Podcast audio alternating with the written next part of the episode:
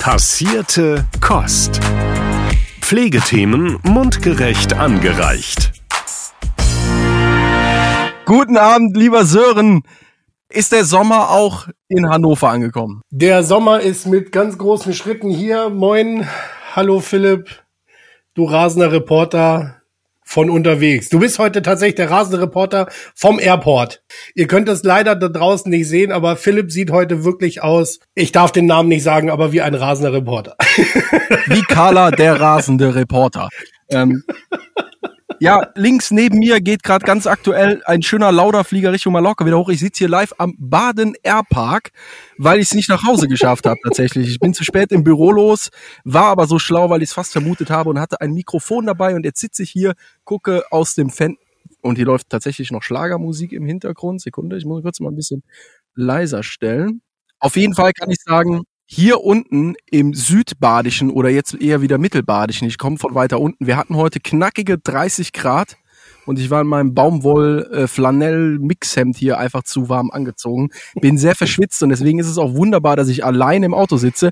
Der Motor ist aus, die Klimaanlage ist aus. Ich weiß nicht, wie ich in anderthalb Stunden aussehen werde, aber ihr werdet es live erfahren. Das erinnert mich an die Folge, wo du unterm Dach saßt, mit einem Handtuch umgewickelt und geschwitzt hast, weil du auch irgendwie über 40 Grad hattest. Sehr schön. So geht's mir aber heute auch. Sonne ist weg. Es ist so richtig schönes Gewitterwetter. Die Gewitterfliegen fallen hier teilweise schon mit dem Hitzeschlag tot von der Wand. Wir sind aber gar nicht alleine, Philipp. So ist es. Auch heute haben wir wieder einen Gast bei Passierte Kost. Ist Deutschland eigentlich digital aufgeklärt? Ich glaube, es ist absolut notwendig, mal eine Sache klarzustellen und möchte damit beginnen zu erwähnen, dass eine Cloud im Sinne der Digitalisierung keine Wolke ist. In der Hoffnung, niemanden enttäuscht zu haben, möchte ich fortfahren. Nein, eure Fotos vom letzten Strandurlaub, der langen Partynacht, vom Wochenende oder eure treuen Wegbegleiter wie Mady Morrison oder Pamela Reif stehen nicht allzeit bereit auf einer weißen Federwolke in der Kulisse eines wunderbar blauen Himmels. Eine Cloud, zu Deutsch Wolke, beschreibt im Sinne der Digitalisierung einen Zusammenschluss von Servern, also Computern. Die sind in der Regel sehr leistungsfähig und jeder hat eine eigene Aufgabe. So speichert einer vielleicht nur Daten und der nächste bringt ein Programm zum Laufen. Alles, was auf solchen Servern gespeichert ist, erreicht ihr über das Internet. Das Internet ist also die Verbindung. Also im Grunde genommen steuert ihr mit eurem Laptop, Smartphone oder Tablet Programme an, die auf anderen, auf großen Computern ausgeführt werden. Bei unseren heißen Sommern gibt es also wahrscheinlich viele Tage, an denen ihr mehr Server in Anspruch nehmt, als Wolken am Himmel zu sehen sind. Eine rasante Entwicklung liegt hinter der gesamten Technologie rund um Entertainment, Infotainment, Computern und Internet. Wahrscheinlich würden die meisten die Entwicklung so skizzieren. 91 Premiere, jetzt eher Sky oder Sky Ticket, 94 Amazon, 95 Gründung von Web.de und der Deutschen Telekom, 96 ICQ, 97 Google, 2000 Counter-Strike, 2003 Tesla, 2004 Facebook, 2005 YouTube, 2006 Twitter und das erste MacBook, 2007 das iPhone. Auch 2007, da hat Netflix aufgehört, DVDs zu verschicken und hat sich so langsam als Streaming-Dienstleister angeboten angeboten. Das heißt, das Internet wurde immer stabiler und immer schneller.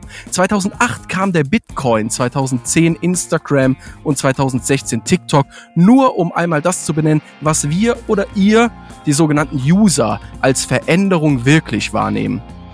Andere würden den Z1-Rechner aus den 30er Jahren und die ersten Cloud-Gedanken in den 50ern im Hause IBM benennen. Irgendwann in den 70ern dann die Mikrochips und die ersten PC-Arbeitsplätze angebunden an ein Intranet in den 80ern. Und irgendwann dann in den 90ern die E-Mail. Dahinter steckt noch mehr, viel mehr, gerade dann, wenn wir vom Hausgebrauch hin zu Unternehmen schauen. So scheint doch die Digitalisierung des Gesundheitswesens nicht so leicht zu sein wie die TikTok-Installation. Was das bedeutet, wie es aktuell aussieht und wie es bald aussehen wird. Das wollen wir wissen und haben heute Sascha Blaten zu Gast. Sascha ist Experte im Bereich digitales Gesundheitswesen, selber Unternehmer, Berater und Geschäftsverantwortlicher für den Bereich Healthcare beim Tech-Riesen Huawei oder Huawei, das wird uns Sascha gleich sagen. Ich bin mir nicht sicher. Ich möchte es auf jeden Fall nicht falsch sagen. Auf jeden Fall Unternehmen zu vernetzen, IT-Infrastrukturen aufzubauen, Gründern und Kreativen dabei helfen, die richtigen Schritte in die richtige Reihenfolge zu machen. Das und mehr macht Sascha. Lieber Sascha, schön, dass du da bist. Hallo Philipp, hallo Sören und vor allem dir Philipp, äh, liebe Grüße in meine Heimat nach Baden-Baden an den Flughafenparkplatz und ähm, freue mich heute dabei sein zu dürfen. Cool, Sascha, ja, auch von mir ein herzliches Willkommen. Wo stören wir dich gerade? Zu Hause, ich habe mir das Bein gebrochen vor fünf Wochen und kann mich leider nicht wegbewegen. Hi, fantastisch. Das läuft ja. Sascha, wir fangen immer so an. Stell dich doch bitte unseren Zuhörerinnen und Zuhörern einmal selber vor. Ja, ich komme aus Baden-Baden, wie ich äh, gerade schon selber gesagt habe. Ich bin seit 2007 im Gesundheitswesen. Damals, und äh, das hat Philipp gerade so schön beschrieben, ich hätte es nicht besser sagen können, er hat die gesamte Historie der Digitalisierung beschrieben. Als ich mit Digitalisierung im Gesundheitswesen 2007 begonnen habe, gab es noch keine Computer in Krankenhäusern oder Pflegeheimen im größeren Umfang. Ich habe erstmal einen Online-Marktplatz gemacht äh, ähm, für Pflegeheime, danach viel im Personal- und Digitalisierungsbereich und ähm, aktuell verantwortlich bei Huawei. Jetzt hast du den Namen äh, richtig, Philipp. Huawei. Aber Huawei wird auch allgemein akzeptiert von meinen chinesischen Kollegen im Gesamtbereich äh, Healthcare in Deutschland und äh, baue eine IoT-Plattform für Pflegeeinrichtungen und Kliniken in Deutschland auf. Daneben bin ich noch bei HealthAge, das ist ein ähm, Beraternetzwerk und Think Tank, welches Unternehmen, aber auch die Politik unterstützt und ähm, bin Beirat bei deinepflege.de und zuletzt, und äh, da bin ich auch relativ stolz drauf, ist es uns gelungen, gemeinsam mit einigen Mitstreitern, mit unserer Initiative Health for Ukraine, die ich mitgegründet habe, über 1600 pflegebedürftige Kinder äh, und Senioren aus der Ukraine nach Deutschland zu evakuieren und hier sicher unterzubringen. Sascha, welchen Stellenwert hat Digitalisierung für dich als Privatperson und seit wann bist du denn digital? Also ich bin komplett digital, würde ich sagen. Ich habe äh, ein neues Haus gebaut letztes Jahr, welches so ziemlich jedes digitale Feature hat, was man einbauen konnte. Und ähm, für mich hat Digitalisierung einen hohen Stellenwert, weil sie einfach meine Zeit effizienter gestaltet und mehr Zeit ums Wesentliche kümmern kann. Was ist so das krasseste Feature, was du in deinem Haus eingebaut hast? eine völlig digitale Alarmanlage, die auf Tritt im Rasen reagiert. Abgefahren. Und Katzen- und Menschentritte unterscheiden kann. Jetzt habe ich wahrscheinlich den Einbrechern in irgendeiner Weise, die bei mir einbrechen wollen, jetzt schon. ja, die schicken jetzt Ninja-Katzen. Es gibt Sensorik, die man so verbauen kann, dass Bewegungsmelder nicht auslösen, wenn Tiere im Garten sind. Das fand ich schon extrem cool. Krass. Meine Klinge kriegt das auch in, meine Videoklinge. Die kann auch unterscheiden, ob es äh, ein Mensch ist, der aufs Grundstück kommt oder eine Katze vor der Kamera rumläuft. Aber das ist ja noch mal äh, eine Stufe drauf dann. Gut, ich meine, aber so könnte man auch ändern, oder? Also je nach Tier will man vielleicht doch alarmiert werden. ja, ich wohne in einer relativ ruhigen Wohngegend. Wenn ich jetzt im Wald wohnen würde, hätte ich auch einige Tiere ausgeklammert. Aber also alle essbaren zum Beispiel. Aber aber informier mich aber, wenn ein Wal vorbeikommt. Aber so, man, man guckt ja schon, guck mal, wenn du die Digitalisierung heute betrachtest, wir alle, du machst heute ein Interview mit mir aus einem Auto, das hätte man sich vor ein paar Jahren nicht vorstellen können. Ähm, meine Nichte ist 13, mein Neffe 14, für die ist Digitalisierung schon wieder wie was ganz anderes wie für dich, Sören oder Philipp. Ähm, ja. Für uns ist ja Digitalisierung heute schon was Cooles, dass wir eine WhatsApp-Sprachnachricht verschicken können in die ganze Welt, ja. die kommt an. Das ist für Kinder heute schon wieder weg. Die wackeln heute zehn Sekunden vor Videos rum und damit verdienen andere Leute ihr Geld und bezeichnen das dann als digital. Äh, ja. Ich glaube, wir mit unserer Generation begreifen Digitalisierung Gott sei Dank noch an alles, also alle Dinge, die etwas Nutzvolles bringen, etwas Nutzbringendes für uns darstellen. Also mhm. Smart Home hast du gerade gesagt, deine Videoklingel, du machst ein Video aus dem, oder ein Interview gerade aus dem Auto. Das ist so unsere Generation. Und das ist für die nächste Generation schon wieder gar nichts mehr, weil das ist für die alltäglich. Also wie digital bin ich? Für einen 14-Jährigen wäre ich wahrscheinlich gar nicht digital. Ich habe zwar schon nie eine Spielkonsole besessen. Und äh, wie digital bin ich für, für einen 50-Jährigen? Da bin ich wieder sehr digital. Also die Aussage zu treffen ist, glaube ich, sehr schwierig.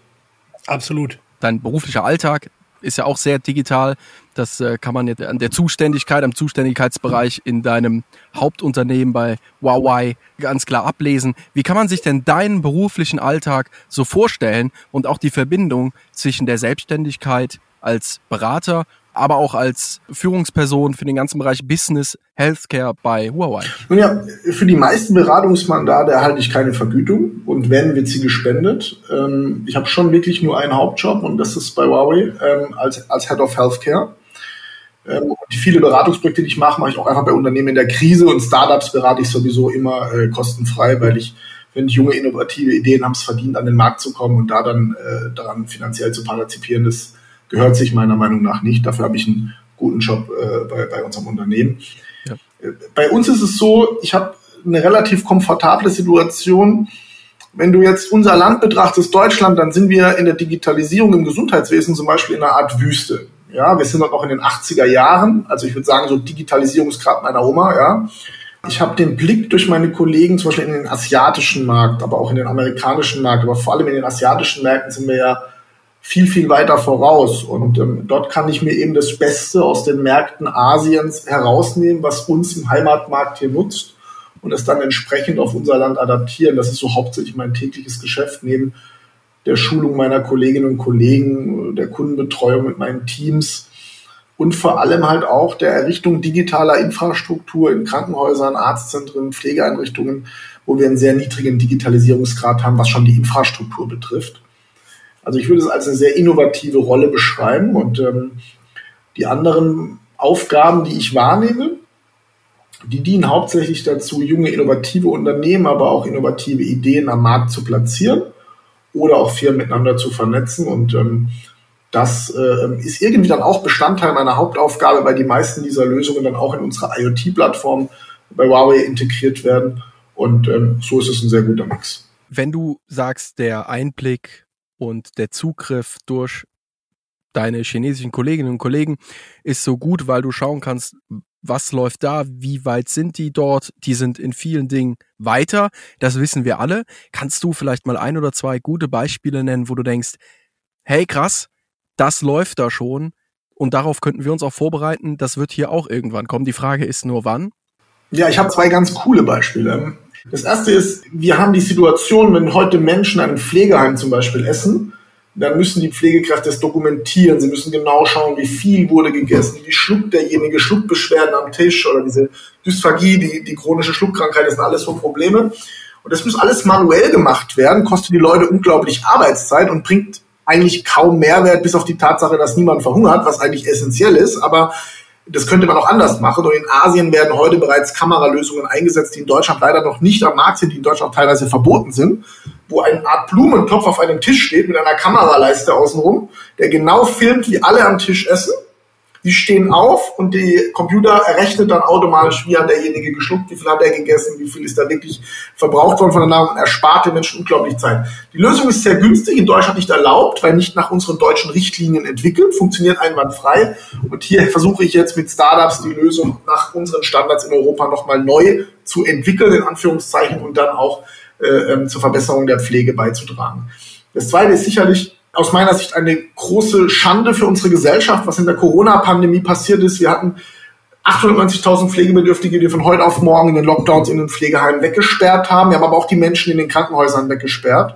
Hier können wir von asiatischen Ländern einfach viel mehr lernen durch schnelle digitale Tests zum Beispiel. Ich habe auch hier bei mir ein äh, Bluetooth-basierten Corona-Test. In Deutschland, wenn ich in ein Krankenhaus gehe, ich weiß nicht, ob du in der letzten Zeit mal jemand im Krankenhaus besucht hast, wenn kein Besuchsverbot ist, dann machen die einen Corona-Test an der Tür, da musst du da 20 Minuten mit 30 anderen vor der Tür warten. Wenn du nicht gerade Raucher bist, ist es eben langweilig, ja. Und dann darfst du dafür eine Stunde rein. Es gibt aber Lösungen, wo ich einfach einen Test mache, der, der Auswertungskasten sendet ein Bluetooth-Signal an mein Handy und das Handy sendet dann per Zigbee an den Access Point der Tür und die Tür geht auf oder zu, wenn ich positiv oder negativ bin. und so mir Leute, die mal an der Tür irgendein Röhrchen in die Nase reinschieben oder ein Stäbchen, ja, und ich könnte Besuche rund um die Uhr im Pflegeheim oder im Krankenhaus zulassen und könnte dafür sorgen, dass junge Väter dann auch wieder nachts äh, äh, ihre kleinen Kinder besuchen können und nicht nur für eine Stunde am Tag, ja. Das ist einfach so beschämend, dass diese Lösungen auf dem Markt sind und wir in Deutschland führen sie nicht ein, weil wir so eine strenge Regulatorik haben. Ja, Das sind zwei richtig coole Beispiele, muss ich wirklich sagen. Äh, das mit dem Blumentopf, das fasziniert mich fast noch mehr, weil ich das in meine eigene berufliche Vergangenheit irgendwie transportieren kann. Ja, das stimmt. Die Dokumentation von Essverhalten und von Essensmengen, ja, ist wichtig, es ist essentiell, ist aber super nervig. Es ist super nervig, vor allen Dingen ist es super nervig nachzuvollziehen, gerade wenn wir heute in modernen Wohnkonzepten, in äh, Wohnküchen denken, wo die Leute eher an, einem, an Gemeinschaftstischen setzen. Die Tische sind gedeckt mit Butter, mit Wecklen und mit Aufstrich und was auch immer. Ja, ich muss mich eine Stunde dazusetzen, um genau zu beobachten, wer hat von welchem Teller wie viel gegessen. Das ist spannend. Was mich aber interessieren würde, merkt die Kamera, merkt der Algorithmus auch, wenn sich jemand verschluckt und schlägt Alarm? Schau mal, wenn du weißt, die Zahl ist klein, aber es, es sterben Menschen jedes Jahr in Deutschland weil ihr Verschlucken nicht schnell genug festgestellt wird oder sie erleiden eine längere Schädigung. Das weißt du, du nix so. Und das alles lässt sich eben verhindern. Und jetzt kommen wir zu dem Punkt, Digitalisierung, egal in welchem Bereich, du hast mich am Anfang gefragt, wie digital bin ich, und es lässt mich verzweifeln, dass es so viele digitale Lösungen gibt, die wirklich menschliches Leben verbessern könnten, im Krankenhaus, im Pflegeheim, ja. Wir haben Vitalparametermesser für Kinder in Asien im Einsatz, sonst ist Huawei Marktführer. Die werden nie nach Deutschland kommen, weil sie wiederum nicht nach europäischen Standards entwickelt wurden. Europa hat andere Anforderungen. Vielleicht ändert sich das auch irgendwann mal. Die funktionieren einwandfrei. Heute, wenn, ich weiß nicht, ob du Kinder hast, die, die kommen zur Mutter im Krankenhaus und die Krankenschwester holt die alle zwei, drei Stunden und dann legt sie die auf den Tisch und dann misst sie da den Herzschlag und so weiter und so fort. Das würde heute alles digital gehen, ja, und äh, äh, kuscheln, was das Wichtigste für neugeborene Kinder ist aber auch ehrlicherweise das Wichtigste für Mami, ja, das wäre viel häufiger möglich und ohne Unterbrechung möglich. Und wir leben in einer Gesellschaft, die das einfach schuldhaft verhindert, ja. Das ist echt traurig, tut mir leid. Alle können sich wahrscheinlich vorstellen, woran das liegt oder was Hauptgründe dafür sind. Das sind wahrscheinlich ganz krasse regulatorische Dinge, die in Deutschland und Europa da einfach Prozesse langziehen wie Kaugummi. Oder was ist deine Meinung dazu? Das ist das eine und zum anderen fehlt uns halt eben komplett die Infrastruktur. Wir haben, wenn wir in den Bereich der Altenpflege schauen, 70 Prozent der Pflegeheime ohne flächendeckende Internetzugang, ohne flächendeckendes WLAN. Wir haben im Krankenhausbereich, äh, ich würde sagen, in dem Bruchteil, das müsste unter 10 Prozent sein, eine funktionierende äh, IT-Infrastruktur außerhalb des Internets, also Bluetooth, Zigbee etc. Und so lassen sich eben äh, digitale Lösungen nicht einfach umsetzen. Und ähm, dann kommt die Politik und überlegt sich sowas Lustiges wie KHZG. Ich habe ja auf der DEMEA vor zwei Wochen gesagt, wenn noch einer KHZG zu mir sagt, dann springe ich aus dem Fenster. Ähm, ehrlicherweise, das kann auch kein Mensch mehr hören. Weil es ist nichts anderes wie eine Ausrede dafür, dass wir es 20 Jahre haben schleifen lassen und jetzt versuchen wir in zwei, drei Jahren aufzuholen, was in 20 Jahren nicht funktioniert hat. Und dann kommen so Sachen wie, ja, jetzt habe ich ein digitales Abrechnungstool entwickelt für, für Ärzte oder für Krankenhäuser oder ich habe ein Patientenportal entwickelt. Ja?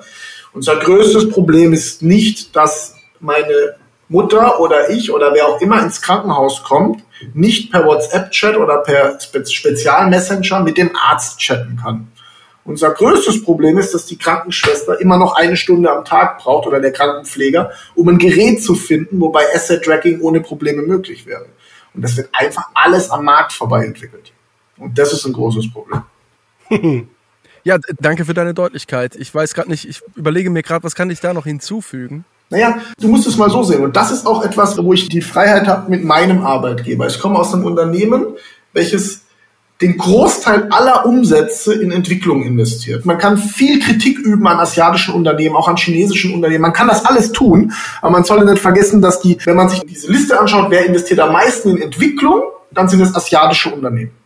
Ich kann dann auch mit einer gewissen Deutlichkeit Dinge ansprechen, die andere Leute, ich mache viele Podcasts oder auch Interviews, die nicht ansprechen können. Und dann sagen immer alle, ja, wir müssen da äh, ähm, neue Pläne skizzieren und neue Produkte. Nein, die Dinge gibt's ja auch weitgehend. Es gibt viele Dinge, die möglich sind. Warum verbieten wir Ärzten und äh, Fachkräften im Krankenhaus per WhatsApp miteinander zu kommunizieren und wollen, dass jeder jetzt einen DSGVO-konform Messenger einführt? Ja? Ehrlicherweise, okay, damit äh, äh, Dr. X, Dr. Y nicht irgendwelche Dokumente schickt und die sind dann auf irgendwelchen Servern. Ist das angesichts 300.000 fehlender Pflegekräfte wirklich unser Problem in Deutschland, dass ein Zettel vielleicht irgendwo verloren geht? Sicherlich nicht. Ja? Ich meine, ich meine, wenn wir jetzt zusammen auf Instagram gehen und gucken uns dann die Leute an, das sind die gleichen Leute, die mir dann erklären, der Datenschutz ist wichtig, das sind die gleichen Leute, die in Badehose und Bikini, und bleiben wir mal am Ballermann, ja, äh, mit einer Flasche Bier am Strand stehen, sich fotografieren, das im Internet veröffentlichen, sind die gleichen, die mir dann sagen, aber das Rezept von Helga, das darf auf keinen Fall auf nicht DSGVO-konform Servern abgeben. Absolut. Ja, also wie freizügig die Leute in ihrem Privatleben mit ihren Daten umgehen. Das ist so krass im Vergleich dazu, dass wir in diesen wichtigen Bereichen ja uns so sehr runterregulieren lassen. Mhm. Und das ist nicht nur Pflege. Das ist nicht nur Pflege. Nein, das ist das überall. Ist, äh, Pflege, das ist Sicherheit ja. äh, und so weiter. Also das ähm, betrifft mit Sicherheit noch andere Branchen genauso hart. Ämter, Verwaltungsapparate. Genau, jede digitale Lösung im Gesundheitswesen muss sich einer einzigen Regel unterordnen. Reduziert sie Arbeitszeit für die Fachkräfte, ja. die sowieso seit Jahren gequält am Limit arbeiten. Und wenn sie das kann, dann sollte sie eingeführt werden. Punkt. Mhm. Und wenn sie neue Arbeit schafft, muss sie rausgestrichen werden. Das ist die einzige Maßgabe, die gelten darf für Digitalisierung im Gesundheitswesen. Schaffen wir es, 500.000 fehlende Fachkräfte in Kliniken und Pflegeheimen bis dahin auszugleichen. Aber wenn wir dann noch den, das Formblatt, du kennst es aus deiner beruflichen Vergangenheit, das nächste Formblatt einführen, ja? Ich meine, man muss sich ja nur mal anschauen bei Decubitus, was Wundprotokolle sind. Das ist Deutschland 1972 und äh, ähm, das behalten wir bis heute bei. Und ähm, Entschuldigung, dass ich da so emotional bin, aber ich versetze mich einfach in die Arbeit der Leute, die da jeden Tag sind, die diese Ausbildung gemacht haben oder studiert haben und die wir in eine so analoge Hölle reinschicken. Und ähm, da haben wir einfach als Gesellschaft einen Auftrag, für diese Leute zu kämpfen, dass die Digitalisierung stärker und schneller kommt. Ja, bin ich absolut bei dir. Da sind wir, glaube ich, absolut bei dir. Ähm, auch da erinnere ich ja immer wieder gerne mal an die Folge mit Malte Kendall, der echt die geile Brandrede irgendwie gehalten hat, weil er eben auch gesagt hat, es kann nicht sein, dass äh, auf Intensivstationen irgendwie die Schwester oder der Pfleger Daten vom Monitor abliest, um sie dann in eine Papierkurve zu schreiben, um sie dann irgendwo in die Verwaltung zu geben, damit die sie wieder digitalisieren in Form von Einscannen oder keine Ahnung. Das ist echt der Hammer. Und was du gerade sagst, ne, es sind immer immer die Leute auf Instagram. Ich erinnere mich an eine Schulung, äh, da wollten wir die mobile Datenerfassung einführen und dann sitzt einer neben mir und sagt, ja, wie ist denn das dann? Können die dann genau nachvollziehen, wo ich dann langfahre? Ich sag, nein, natürlich nicht. Es ist kein GPS-Tracking, ist alles cool. So, nächste Schulung war der Kollege nicht mehr da. Sag, was mit dem Passier haben wir rausgeschmissen. Ja, warum denn?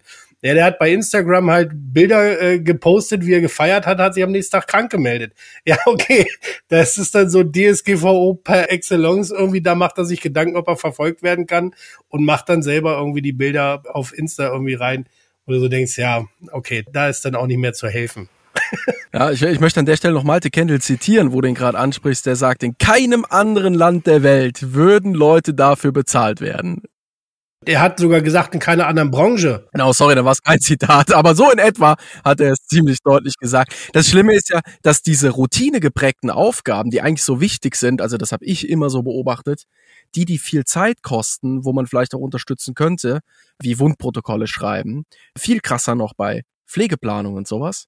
Da, wo jetzt die Leute Zeit bräuchten, sich intensiv damit zu beschäftigen. Der ganze andere Kram drumherum frisst so viel Energie, dass hier Steuerung C, Steuerung V angewendet wird und zwar wahrscheinlich am extremsten im Vergleich zu allen anderen Bereichen. Das heißt, da, wo die Zeit wirklich notwendig wäre, wenn es dann mal um Dokumentation geht, Wunden und Pflegeplanung ordentlich zu machen, ja, da, da hat man dann Abstriche gemacht. Es gibt ja auch Bereiche, wo Digitalisierung zum Beispiel ein Problem ist.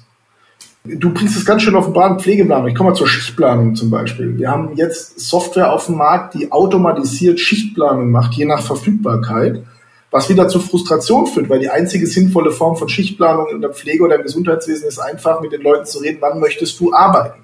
Ja? Jetzt soll das ein Algorithmus machen. Das ist dann auch schon wieder zu viel und ein Fehler. Und auf der anderen Seite erlaubt man dann andere Lösungen nicht. Ich erinnere immer nur an eine berühmte deutsche Krankenkasse, die jetzt eine App eingeführt hat, wo ich mir einen, wo ich mir einen Attest schicken lassen kann an den Arzt, indem ich mir bei der App auswähle und die App faxt es dann an den Arzt.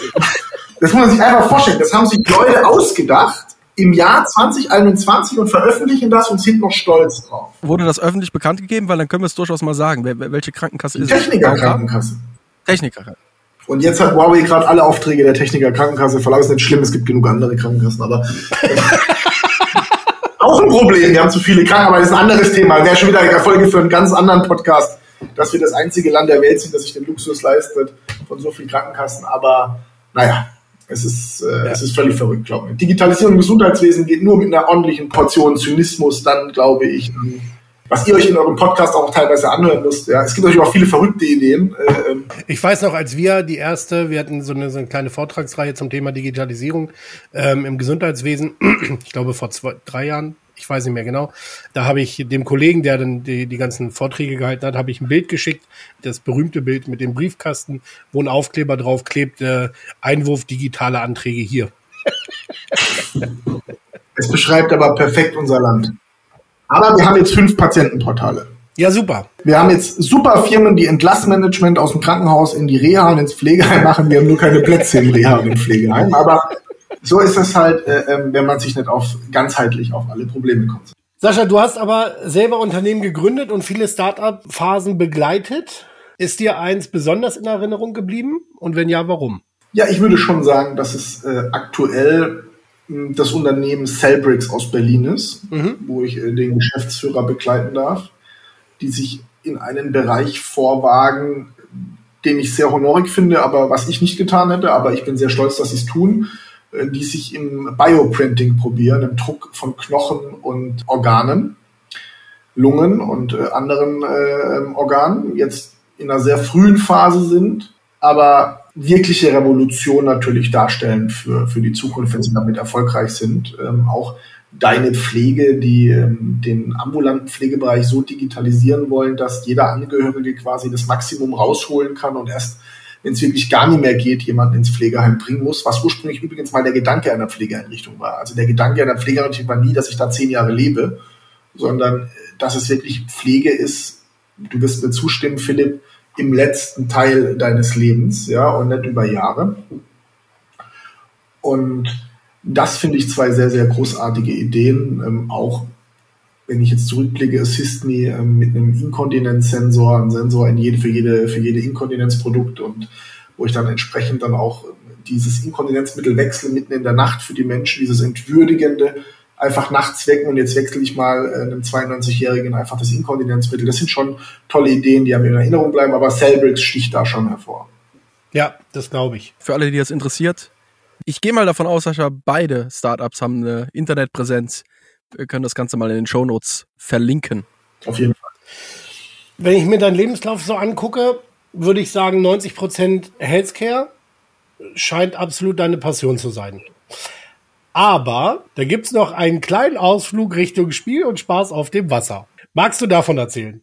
Das Lustige ist, dass Philipp jetzt mit seinem Auto von der Fabrik ungefähr zehn Minuten wegsteht. Und von der Teststrecke, wo wir es getestet haben, etwa drei Minuten. Weil wenn du den Baden Airpark verlässt und dann links Richtung Frankreich über die Brücke gehst, aber nicht über die Grenze gehst, sondern runter, stehst du am Testsee. Da werde ich dann gleich hingehen, weil ich bin jetzt so langsam auch schon durchgeschwitzt. Ja, um die Uhrzeit arbeitet da keiner mehr, aber der See ist da. Ja, also zumindest im Bahnpreis. 2016 hat ein befreundeter Unternehmer von mir sehr viel Geld in eine Firma für elektrische Surfboards investiert. Der Geschäftsführer, das ist öffentlich, deswegen kann man drüber reden, hat das Geld leider veruntreut. Hm. Und ähm, er hat dann die Assets der Firma übernommen und ich habe ihn dort äh, mit rein und wir haben zusammen dieses Unternehmen dann knapp drei Jahre aufgebaut. Heute ist es Marktführer im Bereich elektrischer Surfboards.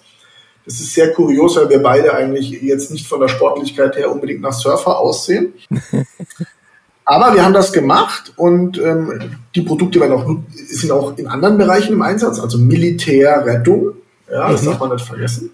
Und da war ich weltweit auf jeder Wassersportmesse. Ich war mit den Yachtbesitzern unterwegs. Ich habe Bootspartys gefeiert. Ähm, das war drei Jahre eine äh, ganz verrückte Zeit, sicherlich äh, die verrückteste Zeit in meinem Leben, also mit dem Privatjet einfach mal von Insel zu Insel und abends dann in irgendeine Yacht und dann um die Insel gefahren und dann nur Champagner getrunken, das war schon schön oder gefeiert und es war Arbeitszeit. klingt, klingt wahnsinnig anstrengend. Was wird mit der Zeit anstrengend? Man, man lernt auch noch andere Kulturen kennen. Es gibt da äh, auch eine relativ äh, lustige Anekdote, falls ihr sie hören möchtet. Ich fahre dann mit dem Inhaber der Firma in den Arabischen Emiraten während des Ramadan. Wir sind gefahren und ich wollte was trinken, aber trinken ging nur hinten in den verdunkelten Scheiben. Mhm. Also habe ich was getrunken und wir sind bei so einem sehr reichen Araber auf sein Gelände gefahren. Und dann hat mir der Bedienstete die Tür aufgemacht und hat mich reingebeten und hat das Auto weitergeschickt.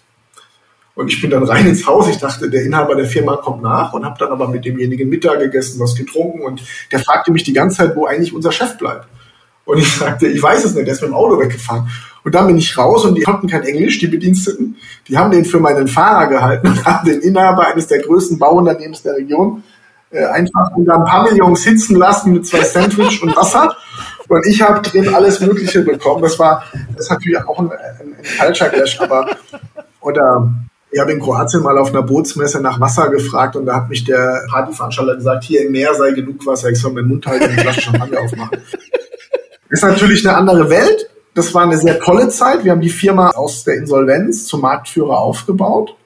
Ich als Mitarbeiter der ersten Stunde oder als einziger Mitarbeiter Nummer eins quasi und dann äh, mit entsprechender Entwicklungskompetenz, die wir vom Fraunhofer Institut und so weiter geholt haben. Die Produkte sind eigenentwickelt, werden produziert, wie gesagt, kein, äh, keine zehn Minuten von deinem Standort weg, Philipp. Und ähm, das war eine tolle Zeit. Ich habe den Job beendet am Tag der Geburt meines Sohnes. also, äh, ähm, ich hatte meinen Sohn auf dem Arm im Krankenhaus und da wusste ich, dass das eine ganz tolle Zeit war, aber dass Familie äh, wirklich das Wichtigste ist. Ich wusste, wenn ich den Job so weitermache, werde ich weiter nur reisen, ich werde nie zu Hause sein. Und die Zeit mit meinem Sohn war mir ehrlicherweise wichtiger und ich habe an diesem Tag den Job. Ja, ja. Überraschend für alle. Manchmal, wenn ich jetzt zu Hause bin, würde ich es gerne wieder machen wollen. Und ehrlicherweise, ich habe den Job am 4. Dezember 2019 beendet. Meine Frau und ich haben uns über Jahre nie gesehen. Wir dachten dann, das ist so eine langsame Phase der Annäherung, dass ich dann dauerhaft zu Hause bin. Und dann kam der erste Lockdown. Seid ihr noch zusammen? Ja, ja. Das war spannend, möchte ich es mal ausdrücken. Der ist ein hart, harter Kontrast. Mein Sohn, und da komme ich nochmal auf Digitalisierung, mein Sohn ist äh, als Frühchen auf die Welt gekommen, wo die Ärzte uns auch sofort sagten, es werden mehrere Operationen auf uns zukommen, acht bis zum heutigen Tage. Und wenn ich dann immer im Krankenhaus mit ihm war, weil ich habe immer die Krankenhausaufenthalte gemacht mit ihm, mhm. was ich da halt auch erlebt habe auf Kinderstationen und dann kriege ich durch meinen Job in der Digitalisierung, was ich ja schon vorher gemacht habe oder auch jetzt bei Huawei, weiß ich natürlich, was alles gehen würde, um es auch für die Kleinsten quasi äh, erträglicher zu machen. Ja. Das ist halt schon sehr, sehr traurig. Ja, ja absolut. Und ähm, treibt mich einfach noch mehr an, Digitalisierung im Gesundheitswesen zu pushen. Mhm. Absolut nachvollziehbar.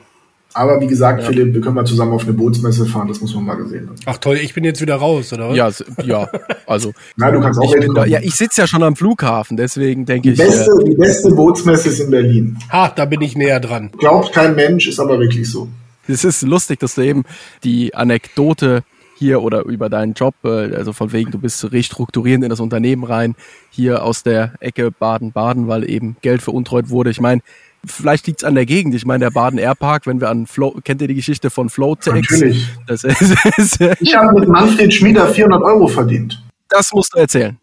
Manfred Schmieder, der Betrüger von Flowtex, hat mir 400 Euro gebracht. Ich glaube, ich bin der einzige Mensch aus der Region Baden-Baden, der mit ihm Geld verdient.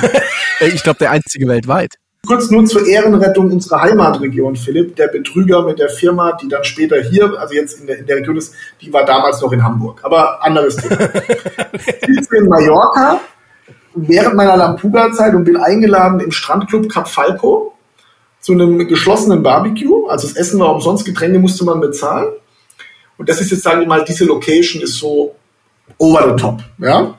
Und dann sitzt auf einmal am Nebentisch von mir Manfred Schmieder und macht auf dicke Hose mit Louis Vuitton-Schuhen und bestellt sich die größte Flasche Champagner, raucht seine dicke Cohiba und hat sich aber auch gegenüber den Servicekräften ganz verrückt benommen. Ich habe ein paar Fotos davon gemacht.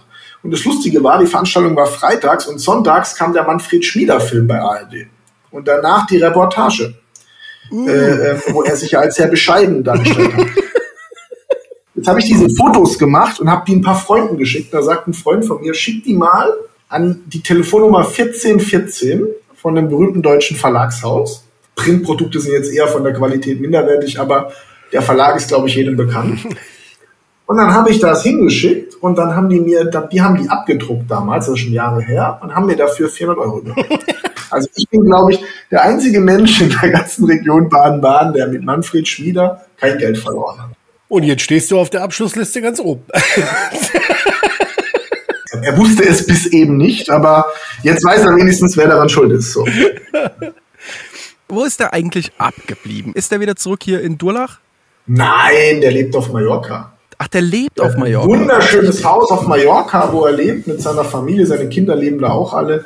Der wird auch genug Geld auf der Seite haben, glaube ich, und ähm, fährt einen Porsche Cayenne damals noch und lebt da sein Leben.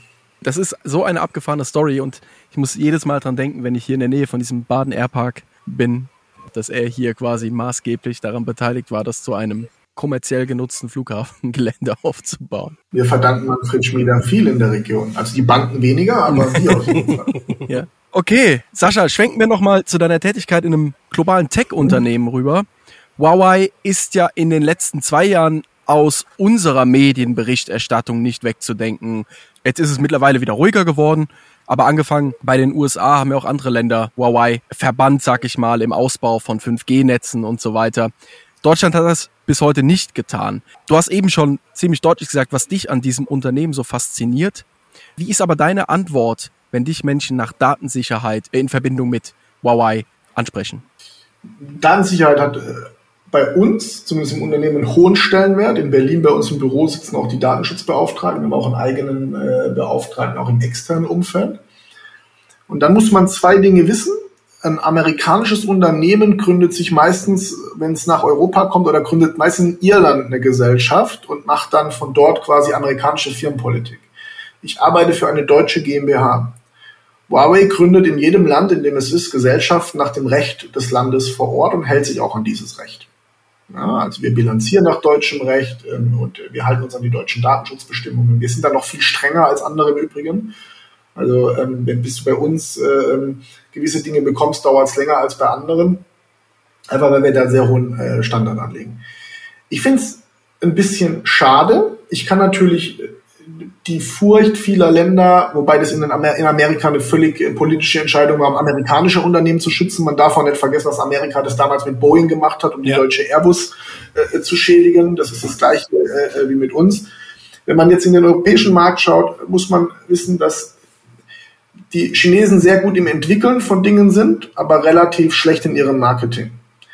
Und ähm, als der erste Lockdown war und Deutschland keine Masken hatte, hat dieses Unternehmen aus China Masken einfliegen lassen mit mittels gecharterter Flugzeuge und hat mhm. die an Rettungsdienste verteilt. Darüber ist nie berichtet worden. Das Russland-Geschäft sofort eingestellt hat, darüber ist niemals berichtet worden nach Kriegsbeginn. Tatsächlich. Das Einzige, was dort noch gemacht wird, ist Healthcare-Business und das finde ich anständig, weil jemand, der krank im Krankenhaus liegt, kann nichts dafür, dass so ein Geisteskranker im Kreml meint, er muss Menschen abschlachten. Dafür können kranke Menschen äh, im Krankenhaus mhm. oder im Pflegeheim nichts dafür in Russland und denen ja. sollte auch leider technisch damit geholfen werden. Um das nochmal kurz zu unterstreichen, das restliche Geschäft in China ist nicht mehr existent. In Russland. Äh, dass das ich empfehle dir einfach mal, äh, ein amerikanisches Unternehmen, nämlich Google, zu benutzen und zu schauen, inwieweit wir dort äh, vertreten sind. Und Huawei oder Huawei hält sich als Unternehmen an die Sanktionen der Europäischen Union und liefert entsprechend nichts mehr. Und jetzt sage ich dir noch was. Unser größtes Problem ist digitale Infrastruktur. Hättest du mir vor zwei Jahren gesagt, dass ich für Huawei arbeite, ich gesagt, niemals im Leben. Weil ich auch infiltriert war durch die Medien und entsprechend geglaubt habe, was man mir gesagt hat. Die Verfügbarkeit unserer Produkte ist einfach so gut, dass man gar keine andere Wahl hat, als asiatische Hersteller mit einzubeziehen, weil amerikanische Hersteller bis zu einem Jahr Lieferzeit haben. Wenn ich jetzt aber weiß, dass ich schnell Versorgungssicherheit sicherstellen und garantieren muss, brauche ich die guten Produkte des asiatischen Marktes. Und ich empfehle einfach, hier mal über den Tellerrand hinauszuschauen und sich anzuschauen, wie die Menschen dort vor Ort sind und ob das eigentlich böse Menschen sind oder ob die uns was Gutes wollen. Und da bleibt mir immer eine Geschichte in Erinnerung, die ich jedem sage, der sagt, man sollte unser Unternehmen auch nicht in Deutschland arbeiten lassen. Ich hatte zwei Manager aus China, in einem Krankenhaus in München dabei, in einer Kinderklinik. Und den Leuten geht's gut, die verdienen sehr, sehr gutes Geld, die könnten auch in China arbeiten, in Afrika, überall auf der Welt. Und die kommen mit mir in diese Kinderklinik und der Geschäftsführer sagt, ich besuche jetzt mit euch, wenn ihr wollt, die Kinderintensivstation. Und dann sind wir auf die Kinderintensivstation und dort haben die gesehen, wie die Vitalparametermessung bei Kindern machen und so weiter und so fort.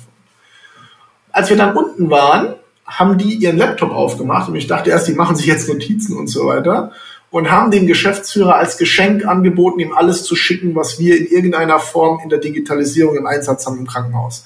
Vom Asset Tracking bis zu Vitalparametern. Und als mein Sohn krank war, war das genau das Gleiche. Und die haben natürlich ein Interesse, Geld zu verdienen und ihre Marktmacht zu vergrößern und zu exportieren. Das hatten wir aber als Exportweltmeister in Deutschland über Jahre. Wir waren jahrelang stolz darauf, Exportweltmeister zu sein. Das ist ja etwas, was wir in der Schule mhm. jeden Tag gelernt haben, dass wir Exportweltmeister sind. Und ich erlebe meine asiatischen Kolleginnen und Kollegen zu annähernd 100 Prozent als sehr hilfsbereite Menschen, die immer mitkommen wollen in Pflegeeinrichtungen, Krankenhäuser, sich das anschauen wollen und ähm, da ist sich nicht mal der Director Technik äh, äh, zu schade, dann äh, ähm, im Pflegeheim an die Wand zu gehen und den Access Point dran zu schrauben, einfach weil er sieht, dass das jetzt gemacht werden muss als POC, damit es schneller geht, bis jetzt der deutsche Elektriker kommt. Wir sollten uns überlegen, ob wir Dinge, die uns stören, weiter offen ansprechen. Das würde ich allerdings der Politik überlassen. Und da gibt es auch mhm. viele Dinge, die in unserem Land schiefgelaufen sind. Zum Beispiel, wir blicken jetzt nach Asien und beschimpfen die für ihre Lockdown-Politik gegenüber den Menschen in Shanghai und anderen asiatischen Städten im, Rahmen der Zero-Covid-Politik. Und wir üben keinerlei Selbstkritik, was wir mit den Kindern gemacht haben während der Corona-Pandemie, wo wir jetzt die Folgen dafür ausbaden. Oder was wir auch mit den älteren Menschen in Pflegeeinrichtungen gemacht haben. Also ich empfehle immer, wenn mich Leute darauf ansprechen, einen Blick in den Spiegel und sage, die Kolleginnen und Kollegen bei Huawei können genauso wenig was für die Entscheidung ihrer Politiker, Politikerinnen und Politiker, wie du, ja. Sören und ich für die Entscheidungen unserer Politikerinnen und Politiker.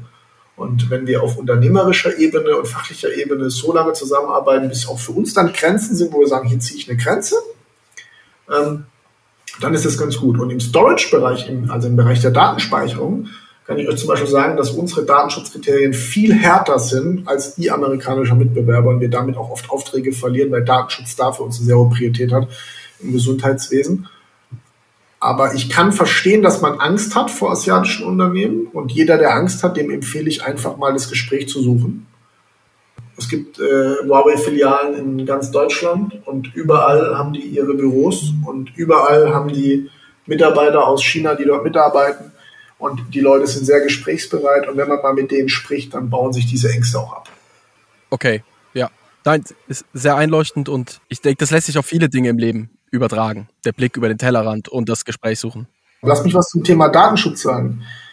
Geh mal her und schreib mal nachher Sören per WhatsApp, dass du nächste Woche in die Dominikanische Republik fliegst und er schreibt dir das zurück. Und ja. dann gehst du mal morgen bei dir bei Facebook online und guckst in deine Timeline, wie oft dir ja. Werbung aus der ja. Dominikanischen Republik eingeblendet wird. Richtig. Solange wir das still hinnehmen, sollten wir aufhören, chinesische Unternehmen, die sich nichts haben zu Schulden kommen lassen bisher, die ihre Labore übrigens, und das muss man auch wissen, in Paris zum Teil haben oder in München, weil ja immer gesagt wird, hier wird in irgendwelchen verschwurbelten äh, chinesischen Laboren geforscht, ja. Ich lade euch beide herzlich ein, sich unsere Entwicklungseinheit in München anzuschauen, ja. In München, in der Bundesrepublik Deutschland oder in Paris, ja. Und, äh, ähm, und dann kann man sich das mal genau anschauen und dann sieht man, das ist eigentlich viel transparenter. Wir sind auch die einzigen, die richtig interne Technologie unseren Kunden offenlegen, mhm. weil wir einfach sagen, schaut euch an, wir haben nichts zu verbergen. Ja, ich, ich meine, unsere Generation geht damit vielleicht auch anders um. Also mir ist das klar, was WhatsApp, was Facebook, was Instagram macht, was Cookies sind, was Cookies bedeuten, was Browserverläufe. Ich weiß, was da passiert und ihr wisst es auch. Ich kann damit aber umgehen, weil ich das akzeptiere, weil ich denke, yo, ich gebe Daten preis, andere nutzen Daten aus, das sind Geschäftsmodelle, ich kann die steuern. Ich weiß auch, wie ich dagegen vorgehen kann. Habe ich keinen Bock drauf, lösche ich den Cookie-Verlauf oder so. Ich kann dagegen vorgehen, ich kann anderen Messenger-Dienst benutzen, wenn ich keinen Bock drauf habe. Ich muss mich nicht bei Instagram anmelden. Aber das ist okay für mich, weil ich ungefähr eine Vorstellung davon habe, was da passiert. Aber du hast vollkommen recht, die, die wahrscheinlich am lautesten schreien, haben keine Ahnung davon, was dahinter steckt und wie das Ganze funktioniert. Und ähm, sind leider dann doch viele mit, mit Scheuklappen unterwegs, die Schlagzeilenpolitik betreiben. Absolut. Ja. Sascha, woran arbeitest du denn aktuell? Ganz akut, woran hast du heute, heute gearbeitet? Jetzt haben wir 18.37 Uhr. Wie sah dein Tag aus? Was steht an gerade bei Huawei und auf deinem Schreibtisch? Wir haben aktuell das Ziel, eine IoT-Plattform aufzubauen. Das heißt, es gibt viele digitale, innovative Lösungen, die in Krankenhäusern und Pflegeeinrichtungen in Einsatz kommen sollen, aber sie sind nicht miteinander vernetzt. Und auf unsere eigenen Kosten üben wir gerade daran oder wir, wir entwickeln die Vernetzungen, üben gerade mit den bereits vernetzten Unternehmen, wie das läuft. Das heißt, wir vernetzen zum Beispiel Asset-Tracking mit Pflegedokumentation, sodass äh, ähm, wenn die Pflegekraft am Krankenbett steht und sie digitale Pflegedokumentation macht per Sprachsteuerung sie automatisch durch das Bett bereits das System erkennt, welcher mhm. Patient liegt da drin und sie es gar nicht mehr auswählen muss. Ja. Trinkbecher vernetzen wir mit Inkontinenzmitteln. Das sind die Dinge der Zukunft. Das machen wir auf unsere eigenen Kosten. Dafür würden wir auch nie Geld nehmen. Das heißt, diese Lösungen, die Startups oft drehen uns an uns heran. Wir binden sie an unsere Access Points an. Da haben wir die, die schöne Sache, dass wir alle Kommunikationsformen, also das heißt Bluetooth, RFID, Zigbee und WLAN in einem Gerät haben. Und wir matchen das dann und schauen, wie das miteinander funktioniert. Und dieser Aufbau dieser IoT-Plattform Pflege 2025, wie ich es immer sage, ja, das ist momentan mein Hauptprojekt. Cool. Cool, das klingt auf jeden Fall sehr spannend und sehr innovativ. Kann man mal so festhalten. Sascha, du hast vorhin eigentlich schon gemacht, aber magst du noch mal so ein richtiges Statement raushauen in Bezug auf den Digitalisierungszustand des deutschen Gesundheitswesens? Ich bleibe dabei, dass ich glaube, dass wir uns aktuell noch in einer Art analogen Hölle befinden, und zwar in einer Hölle für die Fachkräfte, die dort arbeiten. Und ich bezeichne das so lange als Hölle, bis jede Arbeit, die diese tapferen Menschen machen müssen, an der Front, sage ich mal, die man durch Digitalisierung ersetzen kann, ersetzt wird. Aber immer gemeinsam mit den Kräften. Das heißt, nichts, was in irgendeiner Weise bevormunden ist, so machen wir das übrigens auch nicht. Das heißt also auch alle Lösungen, die wir in den Einsatz bringen, gehen vorher, äh, besprechen wir vorher mit Pflegefachkräften um ein Statement, um das einfach rund zu machen, ist, Digitalisierung ist mhm. nichts, was wir mehr auf die lange Bank schieben können. Wir haben jetzt aus meiner Sicht noch 24 bis 36 Monate, um einen wirklichen Digitalisierungsgrad zu erreichen. Und danach wird es sehr gefährlich, weil immer mehr mhm. Kräfte in äh, ihren wohlverdienten Ruhestand gehen und nichts mehr nachkommt. Und deshalb beschreibe ich den Zustand als bedrohlich, aber ich habe große Hoffnung. Und ich habe große Hoffnung, das habe ich auf der DEMEA gesehen, weil immer mehr dieses Problem erkennen. Auch ihr beide. Absolut. Nehmt euch jetzt die Zeit. Ja? Der eine abends aus dem Büro, der andere sitzt im Auto. Ja? Ähm, wobei ich mir immer nicht sicher bin, ob du dann vielleicht doch an Ballermann fliegen willst und uns die ganze Zeit irgendwas vormachst. Aber wir, glaube ich, wir sollten mutig vorangehen. Das tut weh. Das, sind, das ist ein Kämpfen gegen Windmühlen. Das ist auch gegen Vorbehalte, gegen eine inexistente Infrastruktur. Aber wenn wir das gemeinsam schaffen, dann haben wir etwas Gutes getan. Nämlich wir sorgen dafür, dass für die Menschen, die immer für uns da waren, unsere Eltern, Pflege noch würdevoll bleibt. Und das ist der Einsatz, den ich habe. Sehr gut die dramatische Pause muss kurz sein, weil erst dann kann ich auf deine Anspielung mit, ob ich doch nach Mallorca fliege, äh, reagieren. äh, ich überlege es mir tatsächlich. Also. Ich wusste das. Geparkt habe ich. Ich stehe gut hier. Dein Hemd ist schon durchgeschwitzt. Mit deinen Kopfhörern und deinem Mikro kannst du locker auch als äh, Schlagersänger einsteigen und schon mal die Stimmung anheizen. Vielleicht akquirierst du ja ein paar Pflegekräfte am Ballermann Das wäre natürlich auch etwas, wenn ich da mit Krücken jetzt hingegangen wäre und hätte Mitleid erregt. Vielleicht hätte sich der ein oder andere da doch noch für die richtige Ausbildung entschieden, aber ich glaube es ehrlicherweise nicht. Der ein oder andere ist vielleicht schon so lange auf Malle und hängt da fest, dass er denkt, es gibt den Zivi noch. Ob uns irgendeiner aus Mallorca zu. Wenn irgendeiner hier aus äh. Mallorca zuhört, dem schicken wir ein äh, passierte Kost Hoodie nennen. Hoodie ist so warm für Malle. So ein schönes Polo, Sören, oder? Ich lege noch, ich lege noch ein Album vom Killer Michel oben drauf. Richtig gut, richtig gut. Sauber. Liebe Leute, das Kontingent wird weniger. Wir schnüren heute richtig nice Pakete für euch zusammen. Aber seid schnell. Es gibt nur ein Polo und ein echtes. Ist es handsigniert vom Michel oder von dir oder von beiden? Nee, vom Killer Michel. Wir lassen es vom Killer Michel handsignieren und schicken es dann demjenigen zu. Ach, sehr cool.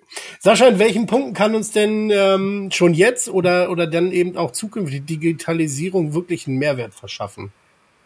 Arbeitszeit. Mhm. Ich gebe dir mal drei Lösungen, die wir jetzt schon einsetzen könnten. Digitaler Trinkbecher. Niemand würde mehr verkosten in Deutschland. Trinken würde digitalisiert, dokumentiert werden die Zugänge zu Pflegeeinrichtungen, Krankenhäusern, das wäre für mich äh, eine Revolution, wenn sich das endlich breit durchsetzt, dass wir digitale Corona-Tests machen, dass also jeder jederzeit kommen kann, macht einen Test vor der Tür und geht dann rein und raus und der Test wird ja erkannt, das ist ja auch irgendwie mit dem Handy verifizierbar, mit, mit dem Ausweis entsprechend. Und ansonsten glaube ich, dass es jede digitale Lösung ist, die momentan verfügbar ist und die die Fachkräfte mittragen. Und das sorgt dann dafür für eine gewisse Entspannung auf den Stationen und in den Einrichtungen. Und ich glaube, dass sich dadurch auch wieder mehr motiviert fühlen, zur Arbeit zu kommen und viele, die jetzt vielleicht ausgestiegen sind, wieder zurückkommen und sich auch andere für den Beruf begeistern. Wir dürfen eine Sache nicht vergessen. Lass uns zurückgehen zum Beginn äh, unseres Gesprächs, da hast du mich gefragt, wie digital sind wir eigentlich? Und ich habe dir gesagt, die jetzige jugendliche Generation 14, 15, 18, die ist extrem digital. Mhm. Das heißt, alles, was wir jetzt an Digitalisierung einführen, macht den Beruf auch attraktiver für potenzielle neue Auszubildende. Ja. Ja. Und deswegen ist es extrem wichtig. Bin ich bei dir. Hat deiner Meinung nach Digitalisierung im Gesundheitssektor auch Grenzen? Ich bin kein großer Freund der Robotik. Also es gibt ja jetzt Roboter, die mit den, äh, die mit den Menschen tanzen und spielen, weil die Pflegekräfte oder die Bewegungstherapeuten dafür keine Zeit mehr haben. Mhm. Ich glaube, dass das auch weiterhin von Menschen gemacht werden soll und ansonsten ist die Grenze überall da, wo aus die Menschenwürde äh, ähm, verletzt wird. Oder wo menschenwürdige Pflege, so wie wir sie in Deutschland verstehen, nicht geht. Und da gebe ich dir wieder ein Beispiel. In China ist es so, dass die Pflegeheime völlig automatisiert sind und die Pflegekraft kommt auch alle zwei Tage und ansonsten machen das alles Roboter und automatische Systeme. So etwas wünsche ich mir für Deutschland ausdrücklich nicht. Ja, ja, ja. ja. Ich möchte immer noch, dass ein Pflegeheim, dass ich da mich wohlfühle, ja. Und auch im Krankenhaus für den kurzen Zeitraum, wo ich dort bin, soll ich mich wohlfühlen können. Wenn etwas völlig digitalisiert und automatisiert ist, ist es die nächsten 30 Jahre auf jeden Fall noch zu früh. Mhm. Was in 30, 40, 50 Jahren ist, da sind wir nicht mehr am Ruder, da entscheiden wir nicht mehr. Ähm, da ist die Welt vielleicht schon wieder anders aus, aber jetzt finde ich es nicht gut. Nein.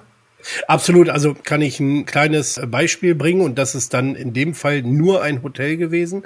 Äh, ich war in, in München äh, in einem Hotel, es gab keine Rezeption, da war keiner vor Ort, es gab kein Frühstücks, also es gab einen Frühstücksraum, der war aber nie besetzt. Das heißt, da standen Automaten drin, da konnte man sich Sandwiches, Brötchen belegt und so weiter aus dem Automaten ziehen, man konnte sich Kaffee ziehen, man konnte sich Kaltgetränke ziehen.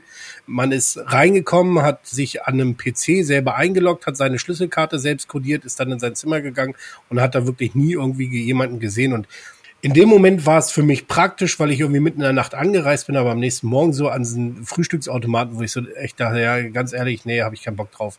So, und wenn ich mir dann vorstelle, ich bin alt und in einem Pflegeheim und dann wird mir irgendwie ständig das Essen da von irgendeinem Roboter vor die Nase zu früh abgeräumt, zu spät geliefert und so weiter. Äh, nee, nein. Ja, das finde ich nicht gut, dass auch das so die Roboterwagen, wie sie in asiatischen Restaurants eingesetzt werden, weißt du, wo das Essen auf so einem Wagen steht, der dann rumfährt und dann geht nur deine Klappe auf. Das soll nicht die Zukunft sein. Ja, ja, genau. Wenn wir das vermeiden können durch andere digitale Lösungen, haben wir viel erreicht.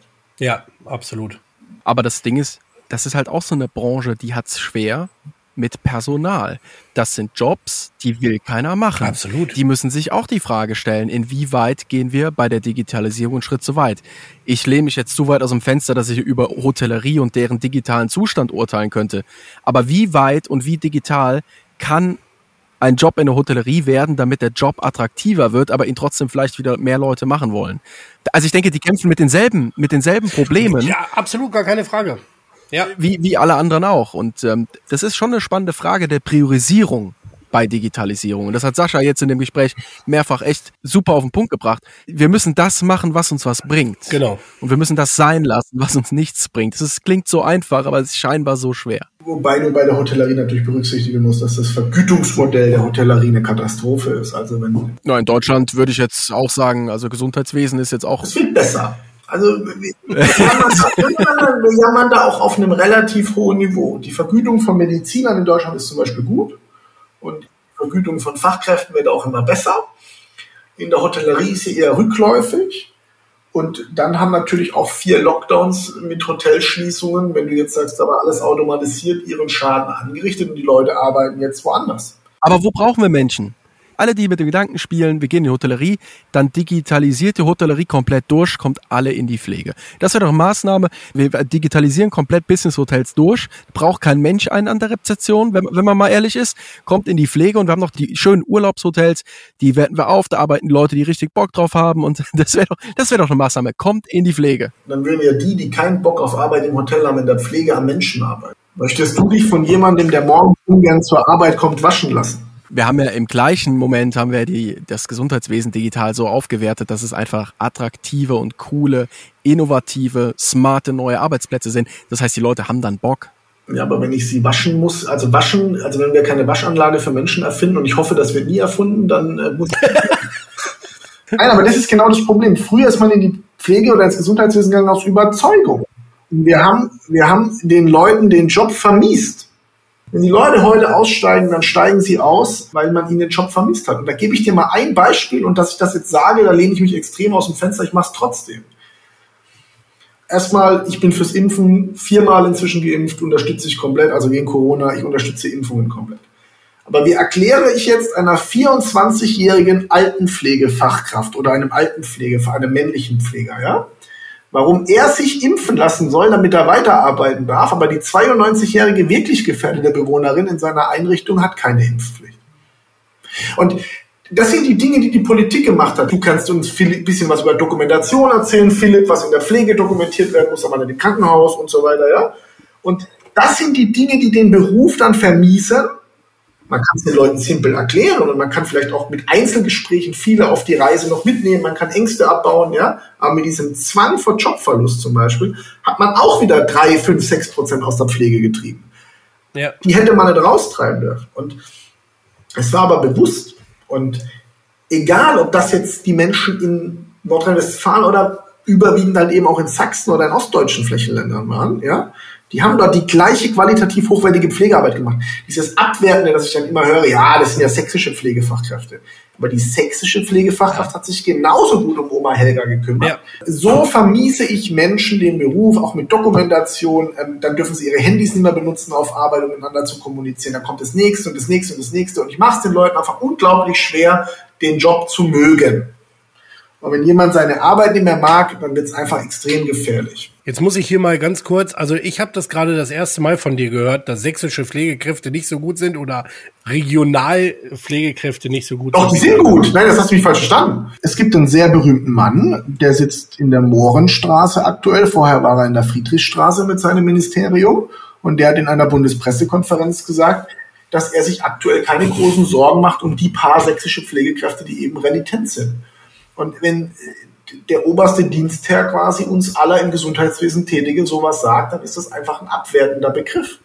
Ich finde das ja. auch nicht gut im Übrigen, wenn die sich nicht impfen lassen. Ja? Du, vor allen Dingen, es sind ja, es sind ja die, die mit dem Schnaps und der Kippe beim Tätowierer sitzen und sagen, ich weiß nicht, genau. welche gesundheitlichen Folgeschäden das hat. Genau, das sind die, die sagen, ich weiß nicht, was in meinen Körper reinkommt, aber haben sich alle irgendwo, und da bleiben wir wieder am Beispiel in El Arenal am Strand, ja, von irgendeinem ehemaligen Barkeeper, der gescheitert ist, äh, äh, eine Blume tätowieren lassen. Aber dann ist das eben so. Ich sage nur, wir müssen den Leuten die Möglichkeit geben, ihren Beruf wieder zu mögen. Und da müssen wir ansetzen. Und so locker der Podcast, wie wir sie hier machen, wo wir über die Probleme sprechen, aber nicht immer alles dramatisieren. Ich glaube, dass das dann auch den Leuten hilft, auch mal mit einem lachenden Auge über die Marktsituation nachzudenken und zu sagen, hey, die Jungs haben ja recht, lasst uns alle zusammenhalten. Ja. Ähm, es wird schon besser. Es gibt viele, die darauf hindrängen, dass es besser wird. Genau, seid stolz auf euren Beruf. Philipp und ich sind es auch. Absolut. Und Sascha auch. Ich habe ja berufsbegleitend Gesundheits- und Krankenpfleger gelernt. Ich weiß gar nicht, ob, das, ob ihr das wisst. Ich bin gelernte Pflegehilfskraft. Das habe ich berufsbegleitend gelernt und auch ausgeholfen in Pflegeeinrichtungen, weil ich wissen wollte, wie der Beruf funktioniert das ist auch etwas.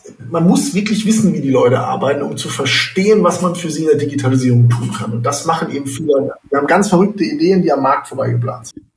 Ja, absolut. Das ist auch genau der Grund, warum ich immer noch am Wochenende ab und zu mal die Tour fahre und ähm, ja, die Fachkrafttour einfach mal übernehme. Sehr gut. Du, du bist ja eher ein Ballermann wahrscheinlich. Das hast du jetzt auch weg. Meistens am Wochenende, aber nur am Wochenende. Genau, ähm, meistens kümmert er sich da äh, um, um äh, die, die Urlauber, die sich das Bein gebrochen haben oder nicht mehr laufen können. Ja, ja, von, von wegen, ich komme aus dem Büro. Ich bin eben gelandet. ja. Langes Wochenende. Ich fahre jetzt gleich heim. Solltest du Auto fahren in deinem Zustand? Besser nur in dem Zustand. Alles andere funktioniert. Schön.